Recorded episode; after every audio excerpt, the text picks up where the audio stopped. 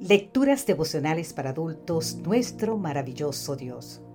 Cortesía del Departamento de Comunicaciones de la Iglesia Adventista del Séptimo Día Gascue en Santo Domingo, capital de la República Dominicana.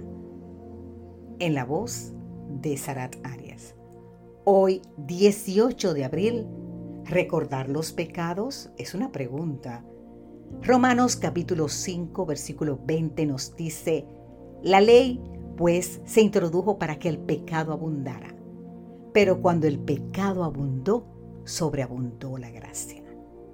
Si escuchaste la meditación de ayer, recordarás que antes de que el pueblo poseyera la tierra de Canaán, Moisés los exhortó a nunca olvidar.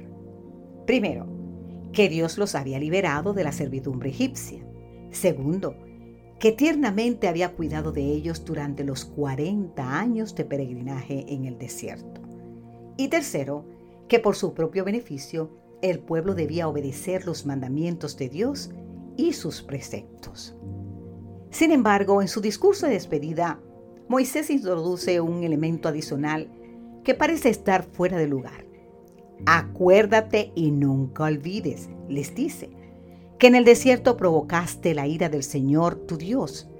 En Horeb provocaron ustedes la ira del Señor y el Señor se enojó contra ustedes y quiso destruirlos.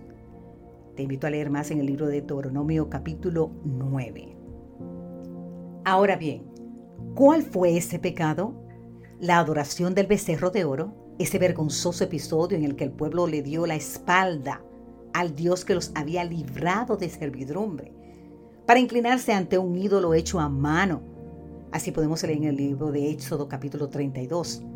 En esa ocasión la ira de Moisés fue de tal magnitud que no solo destruyó el becerro de oro, sino también las tablas de la ley escritas con el mismo dedo de Dios. Ahora bien, nueva vez, ¿por qué Moisés les pide que recuerden esa escena tan bochornosa en la historia de Israel? La respuesta la encontramos en el capítulo 10 del mismo libro de Deuteronomio. En aquel tiempo el Señor me dijo, labrate dos tablas de piedra, como las primeras. Yo escribiré en esas tablas las palabras que estaban en las tablas que quebraste, las primeras. Lo que Moisés está diciendo es que fue durante el tiempo de la mayor apostasía en la historia de Israel, cuando la maravillosa gracia de Dios se manifestó de la manera más extraordinaria.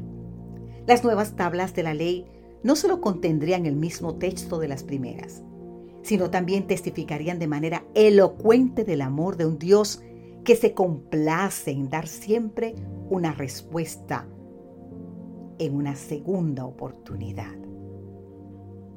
¿No es esto lo que Dios ha hecho por su pueblo a través de las edades, querido amigo, querida amiga? Cuanto mayor ha sido nuestro pecado, tanto mayor ha sido la gracia de Dios al perdonarnos y darnos una nueva oportunidad. Entonces, entonces mi querido amigo y amiga, ¿qué diremos? Pues diremos con Moisés que hemos de recordar nuestros becerros de oro, porque si algo nos enseñan esas caídas es que cuando el pecado abunda, entonces la gracia divina sobreabunda. Digamos en este momento, gracias Padre, porque en aquel tiempo, cuando todo parecía perdido para mí, me diste una segunda oportunidad. Amén.